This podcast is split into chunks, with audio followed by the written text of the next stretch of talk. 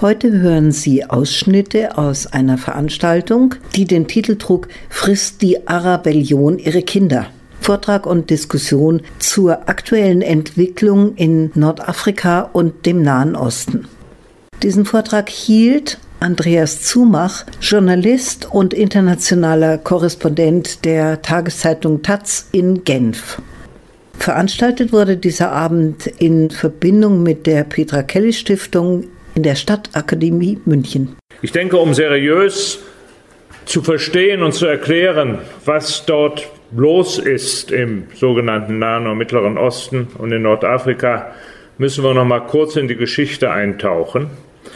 Und die heißt ja für all die Länder, die Sie hier sehen, im sogenannten Krisenbogen zwischen Marokko bis Pakistan, heißt das ja mit der Ausnahme von Iran, dass alle diese Länder, die Sie hier sehen, zum Teil ja erst 100, einige erst 50 Jahre existieren als eigenständige Nationalstaaten. Weil sie waren ja alle vorher Kolonien. Hier im Wesentlichen französische Kolonien und hier gehörten sie bis Ende des Ersten Weltkrieges zum Osmanischen Reich. Und erst seit dem Ersten oder seit dem Zweiten Weltkrieg oder im Fall von Algerien sogar erst seit 1963 sind es zumindest formal unabhängige Nationalstaaten. Das heißt, es gibt eine große Ungleichzeitigkeit in der Entwicklung, wenn man diese Region vergleicht mit unserem Europa. Ne, wir hatten, sag mal, 300, 400 Jahre Zeit, um sowas wie nationale Identitäten auf unserem Kontinent herauszubilden, uns irgendwann auch zu einigen über die zwischenstaatlichen Grenzen, auch wenn das ja im letzten Jahrhundert noch sehr viel Blut und Menschenopfer gekostet hat.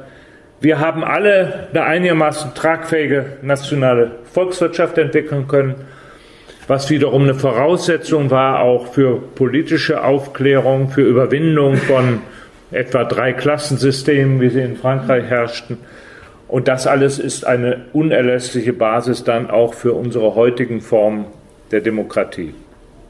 Das alles hatten die ja bisher nicht weil sie, wie gesagt, Kolonien waren, die von ihren jeweiligen Kolonialherren fremdbestimmt waren und ausgebeutet wurden. Und selbst seit sie unabhängige Nationalstaaten sind, sind sie ja nicht wirklich selbstbestimmt und unabhängig. Warum? Vor allem, weil in dieser Region, also dem engeren Nahen Osten, Israel, seine arabischen Nachbarstaaten, die saudische Halbinsel mit den kleinen Emiraten, Irak und auf der anderen Seite des Persischen Golfes Iran, gut 85 Prozent der weltweit bekannten Erdölvorräte liegen und etwa 70 Prozent der Gasvorräte, die sind vor allem im Iran. Und das sind ja die beiden fossilen Energieressourcen, die seit Beginn der industriellen Revolution, also etwa 1810, so ungeheuer wichtig geworden sind für diese Welt und sie so entscheidend geprägt haben. Und nach Ende des Zweiten Weltkrieges gingen die Ressourcen an Öl und Gas, die bei uns im Westen existierten, vor allem in den, in den USA und damals bekannt waren, deutlich zurück. Und das hat dazu geführt, dass wir, der Westen unter Führung der USA, ein großes Interesse an dieser Region entwickelt haben und dann 50, 60 Jahre lang eine Politik gemacht haben nach dem Muster, wir brauchen mindestens ein verlässliches Land mit viel Ölreserven, das willig und in der Lage ist, uns dieses Öl verlässlich und zu möglichst geringen Preisen zu liefern. Das ist ja das Muster der westlichen Politik gewesen. Das fing an mit diesem wichtigen Land. 1950 hieß es noch Persien und es fand dort ein ganz wichtiges Ereignis statt, was bis heute nachwirkt, nämlich eine geheime, allgemeine, freie Wahl unter völlig gleichberechtigter Beteiligung der Frauen. Es wird ein Parlament gewählt, es wird eine Regierung bestimmen. Und dann hat der Premierminister, das war Herr Mossadegh, die Öl- und Gasfelder Irans verstaatlicht, die bis 1950 unter Kontrolle und Ausbeutung durch amerikanische und britische Ölfirmen waren, weil er gesagt hat, jetzt soll endlich mal das persische Volk etwas haben von den Erlösen aus den Öl- und Gasverkäufen.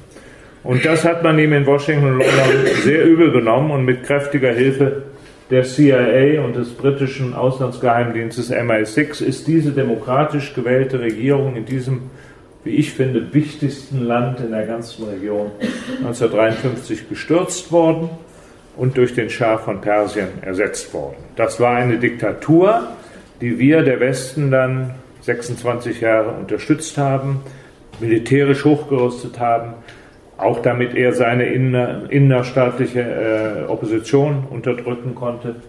Und er hat uns verlässlich Öl geliefert. Das ging gut bis zur Islamischen Revolution, September 79. Danach brauchten wir ziemlich über Nacht einen neuen verlässlichen Partner und Öllieferanten. Wer wurde es? Irak unter Saddam Hussein, von dem man damals schon wissen konnte, das ist kein Demokrat, kein Menschenrechtsfreund. Aber das hat uns nicht gestört, sondern wir haben ihn sogar massivst aufgerüstet. Wir heißt in dem Fall der Westen und die damalige Sowjetunion. Ist der einzige Fall in der Zeit des Kalten Krieges, wo mal ein Land in der sogenannten Dritten Welt sowohl Verbündeter des Westens wie gleichzeitig der Sowjetunion war.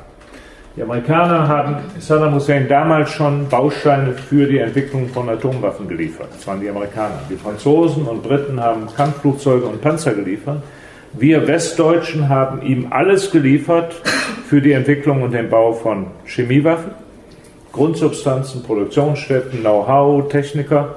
Und die Sowjets haben ihm Raketen geliefert. Diese sogenannten Skat-Raketen, die er dann im Golfkrieg 91 gegen Israel verschossen hat. Sie erinnern sich vielleicht. Warum haben wir das alle gemacht? Weil der Westen wie die Sowjetunion, die ja damals bis hier reichte, ne? also all die Stans, gehörten ja zur Sowjetunion. Auch Moskau hatte Angst, dass der Islam aus dem iranischen Gottesstaat überspringen würde in die zentralasiatischen Republiken der Sowjetunion. Ein ganz düsteres Kapitel der internationalen Politik. Saddam Hussein hat dann mit den von uns gelieferten Waffen einen fürchterlichen achtjährigen Krieg geführt gegen Iran, 80 bis 88. Das war der erste Golfkrieg, bei dem auch massenweise Chemiewaffen eingesetzt wurden mit verheerenden Folgen, auch gegen die Zivilbevölkerung Irans. Und dann hat er, das ist wichtig für die aktuelle Diskussion über Waffenlieferungen an die Kurden heute, die Waffen, die wir ihm geliefert haben, für andere Zwecke eingesetzt. Das ist das erste Beispiel in der Geschichte des Irak. Er hat nämlich im Mai 1988 5000 Kurden in der nordirakischen Kurdenstadt Halabja vergast, mithilfe der aus Deutschland erhaltenen Chemiewaffen. Dieser Vorgang hat natürlich das Bestreben unter den irakischen Kurden nach Autonomie oder sogar einen ganz eigenen Staat weg von Bagdad zu kommen, noch eher bestärkt. Das kann man, glaube ich, nachempfinden. Und dann hat Saddam Hussein 1990 im August die von uns gelieferten Waffen wieder für andere Zwecke eingesetzt. Er hat nämlich den Nachbarstaat Kuwait überfallen.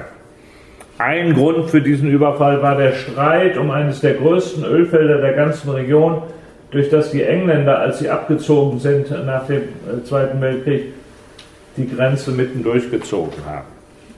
So. Saddam Hussein ist dann mit seinen Truppen aus Kuwait vertrieben worden, 1991, das war der zweite Golfkrieg, Sie erinnern sich.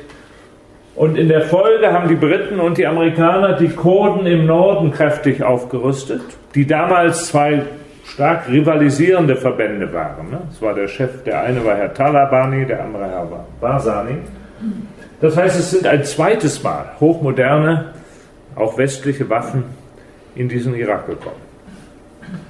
Und 2003 haben die Amerikaner und Briten dann gesagt, wir haben die Sorge, dass in Saudi-Arabien was Ähnliches passieren könnte wie 1979 im Iran, dass nämlich äh, islamistische Widerständler oder Terroristen, wie auch immer, die Königshausdiktatur in Riyadh stürzen könnten. Das ist der eigentliche Hintergrund dafür, dass die Amerikaner und die Briten den dritten Golfkrieg dann gegen Irak geführt haben, mit dem Ziel, Saddam Hussein zu beseitigen und die Ölquellen des Landes wieder unter Kontrolle zu bekommen, die zwischenzeitlich wesentlich von Frankreich, äh, Russland und China genutzt wurden, um Irak wieder zum Hauptverbündeten und verlässlichen Ölpartner zu machen, weil man Angst hat, man wird möglicherweise in Saudi-Arabien über Nacht genauso kalt erwischt wie 1979 im Iran.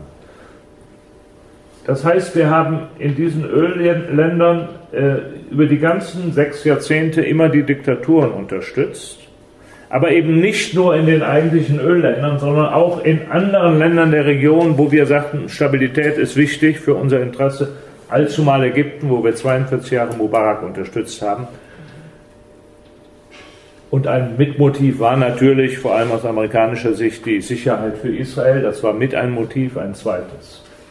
Aber auch in all den anderen Ländern, die weit entfernt liegen, haben wir in keinem Land die durchaus existierenden emanzipatorischen Kräfte, Oppositionskräfte, die es überall gab, unterstützt. Und das ist, glaube ich, unsere große historische Mitverantwortung für den ja tatsächlich sehr desolaten innergesellschaftlichen Zustand in all diesen Ländern.